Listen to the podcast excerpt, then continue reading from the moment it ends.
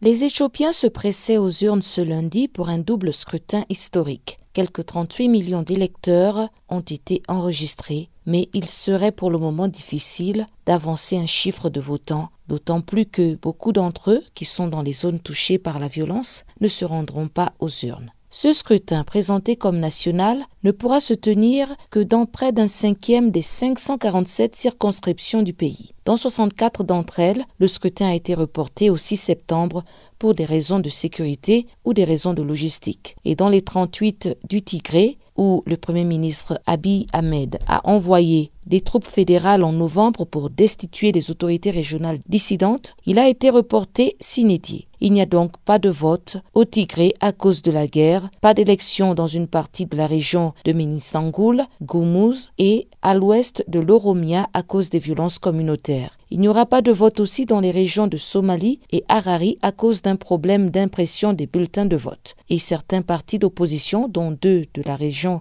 de l'Oromia, la plus grande et la plus peuplée du pays, ont décidé de boycotter le scrutin. Birkoukan Mideksa, le président de la Commission nationale électorale d'Éthiopie, a indiqué que les retards dans l'ouverture des bureaux de vote et dans l'enregistrement des électeurs a retardé le jour du scrutin. C'est ce qu'a rapporté l'agence de presse d'État FANA. Les élections générales étaient initialement prévues en août 2020. Elles furent reportées au 5 juin 2021 en raison de la pandémie de coronavirus, puis à ce lundi pour des retards logistiques. Il faut toutefois dire que les Éthiopiens sont désireux de changer les choses dans un pays confronté à des crises majeures. Les électeurs semblent investis dans ces élections nationales, deux fois déjà retardées. Et ces élections législatives et régionales du 21 juin sont capitales pour le Premier ministre Abiy Ahmed, car après avoir été désigné au poste de Premier ministre en 2018, il veut désormais donner à son pouvoir une légitimité populaire. Son parti de la prospérité en est le grand favori malgré qu'il est sujet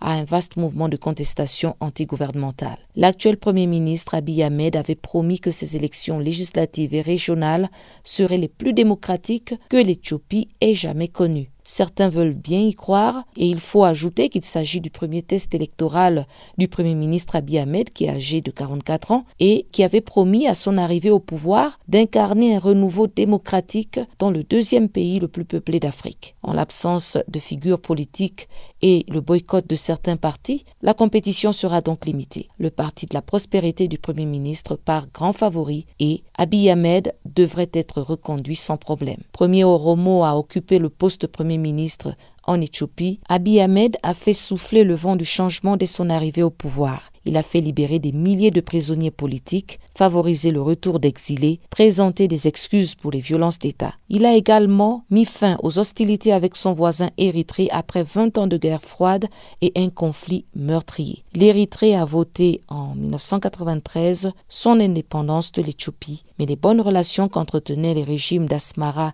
et d'Addis Abeba s'étaient rapidement détériorées pour dégénérer en un conflit qui fit 80 000 morts entre 1998 et 2000. En 2019, Abiy Ahmed a reçu le prix Nobel de la paix pour la réconciliation avec l'Érythrée, même si le comité Nobel a noté que le processus de réconciliation n'était pas achevé. Et pour revenir à ces élections législatives et régionales, les résultats du vote de ce lundi devraient être annoncés le 1er juillet prochain. Mais il faudra donc attendre plusieurs mois avant de connaître la composition du prochain Parlement. En ce qui concerne le Tigré, aucune date de vote n'a été annoncée. Une grave crise humanitaire sévit actuellement dans cette région, selon l'ONU qui chiffre à 350 000 personnes qui risquent la faim. Pamela Kumba, Johannesburg pour Channel Africa.